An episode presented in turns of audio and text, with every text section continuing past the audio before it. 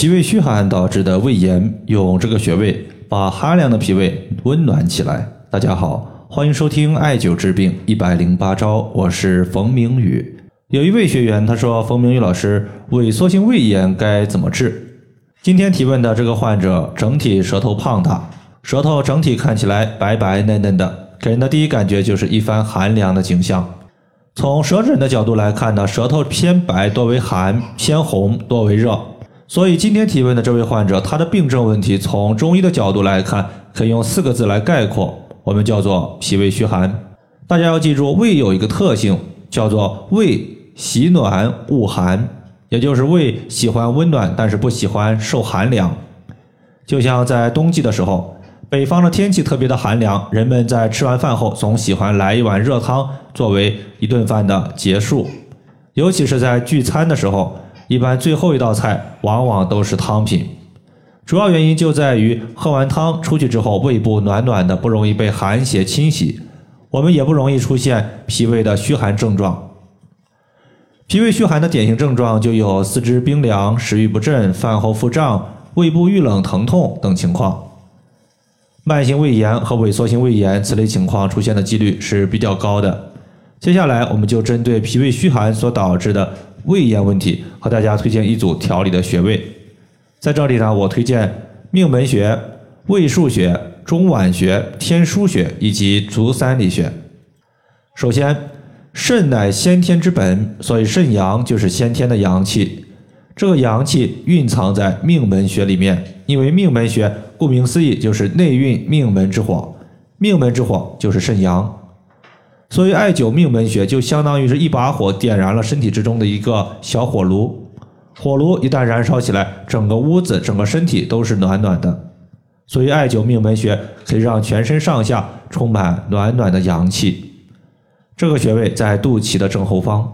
第二个就是胃腧穴和中脘穴相互搭配，我们叫做枢木配穴法。因为背腧穴和募穴在分布上面大体和我们的。脏腑所在的位置是上下排列相接近的，因此呢，主要用来治疗一些相关的脏腑类的病症。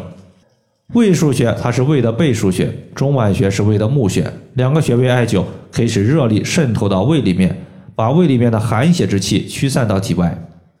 中脘穴不仅是胃的募穴，也是小肠、三焦、任脉的交汇穴，还是人体八会穴之中的腑会。通治一切胃病和脘腹的疼痛，这个穴位在肚脐上四寸。胃腧穴呢，它位于人体的背部。我们俗话说“面朝黄土背朝天”，背部朝天说明背部可以被太阳照射到。太阳照射的是阳面，而阳面的穴位多半它都有扶阳气、驱散寒邪的效果。所以，当我们艾灸胃腧穴的时候，对于胃炎、胃缩性胃炎所导致的胃痛有很好的镇痛作用。这个穴位是在背部第十二胸椎棘突下旁开一点五寸。最后呢，就是天枢穴和足三里穴这两个穴位，大家记住，它是治疗肠胃类病症的主要穴位。因为天枢穴属于胃经，自然可以调节胃的问题。同时，它还是大肠的募穴，既可以调节胃病，也可以调节胃炎所导致的肠胃不舒服症状。我们之前说过，从广义的角度来看，也可以把大肠归属于胃的范畴。就是因为它们同属于食物的消化器官，尤其是天枢穴和中脘穴相互搭配的时候，能够和胃理气、止胃痛。这个穴位在肚脐旁开两寸的地方。最后一个是足三里穴，在四种学歌上记载了这样一句话：说肚腹三里留，意思就是说足三里穴可以通治肚子和腹部的疼痛问题。那么你像胃炎，包括萎缩性胃炎所导致的胃部不舒服，在不在我们的肚子和腹部呢？肯定是在的。所以说足三里穴肯定是一个非常重要的穴位。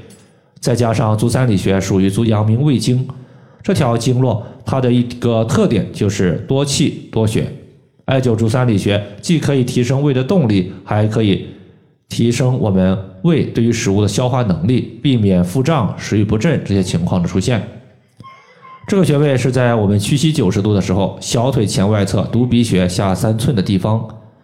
以上就是我们今天针对脾胃虚寒所导致的胃炎，它的调节方法就和大家分享这么多。如果大家还有所不明白的，可以关注我的公众账号“冯明宇艾灸”，姓冯的冯，名字的名，下雨的雨。感谢大家的收听，我们下期节目再见。